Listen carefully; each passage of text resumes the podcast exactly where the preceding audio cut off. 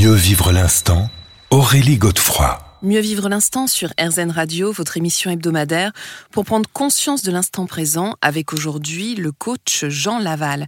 Alors Jean Laval, on évoquait les relations toxiques, qui sont quand même un sujet central dans notre société aujourd'hui.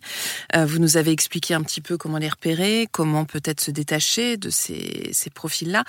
En même temps, on se dit des fois qu'on attire toujours le même genre de personnes qui peuvent être ou non hein, des personnes toxiques. Mais quand c'est des personnes toxiques, qu'est-ce qu'il faut changer dans notre logiciel? Alors, il peut y avoir différentes choses en fonction de la profondeur dans laquelle on veut aller.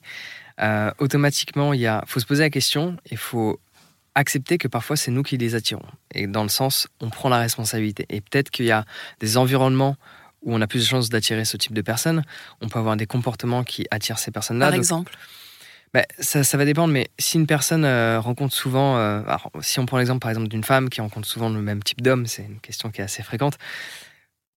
Alors pour cet exemple-là, en plus, c'est souvent relié à la relation avec le père. Donc comment la relation avec le père était, et est-ce qu'il était présent, est-ce qu'il n'était pas présent, dialoguer avec ses parents, fait en sorte, si c'est possible évidemment en fonction de l'âge de la personne, va permettre d'avoir une compréhension sur pourquoi on attire cette personne-là, parce que c'est peut-être quelque chose qu'on n'avait pas quand on était plus jeune et qu'on veut absolument retrouver maintenant, ou quelque chose que l'on avait, mais de par le fait que le parent en question n'est plus là, eh ben on le recherche maintenant.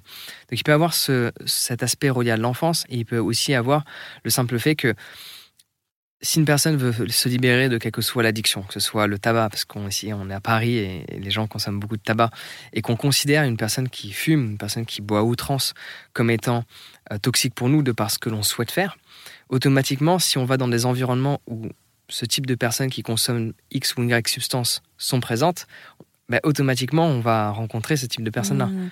Alors, sans aller nous-mêmes dans des endroits, mais enfin, ce qui est assez curieux, c'est que des fois, on les attire. C'est-à-dire qu'en fait, ça ne vient pas forcément de nous. C'est-à-dire que certaines personnes sont attirées par nous. Vous voyez ce que je veux dire?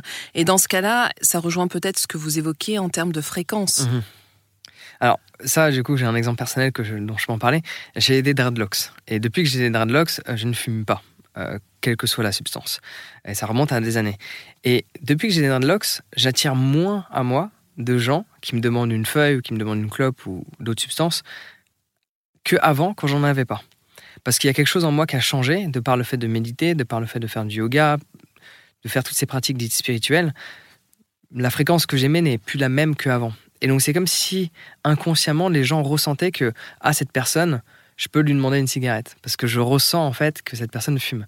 Mais malgré que j'ai des dreads et que des gens pourraient croire que je fume, ben, au final cela ne m'arrive jamais alors que ça m'arrivait tout le temps avant quand j'en avais pas. Donc ça montre bien qu'il y a un aspect de fréquence et de ce qu'on aimait et l'image en fait qu'on projette dans le monde en fait aussi. Hmm. Donc en fait euh, c'est aussi le travail intérieur qui finalement rejaillit sur ce qu'on sur, sur ce qui émane de nous quoi. C'est ça exactement. Le tout ce qu'on fait en fait ça va changer notre fréquence en fonction de ce qu'on mange, euh, en fonction de si on est fatigué ou pas. Ça, c'est un exemple assez, euh, assez parlant, je pense. Si on est fatigué, on sent qu'on n'aimait pas la même chose. On n'est pas, la même énergie. C'est pas la même énergie. On n'est pas aussi euh, rayonnant ou rayonnante. donc, bon, ça fonctionne aussi sur des aspects plus énergétiques à travers ce qu'on fait, la méditation, le yoga. ça revient plus ou moins à la même chose que par rapport au sommeil au niveau du ressenti, en fait, de ce qu'on peut émettre. Et alors, euh, un des aspects justement par rapport à cette question de d'attraction, de, de, de, libération, peut-être aussi de cet environnement qui peut être nocif, c'est se libérer du passé. Et ça, pourtant, euh, c'est pas facile.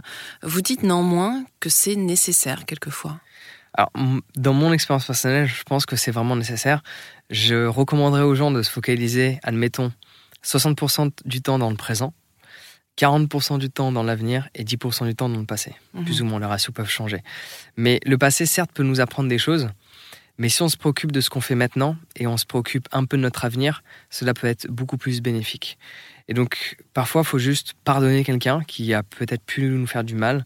Le pardon nous permet de nous libérer, nous, et nous permet de mettre une croix sur le passé et d'enfin de se libérer et d'aller vers l'avant. Mmh. Eh ben, vous nous allez nous expliquer dans quelques instants comment faire.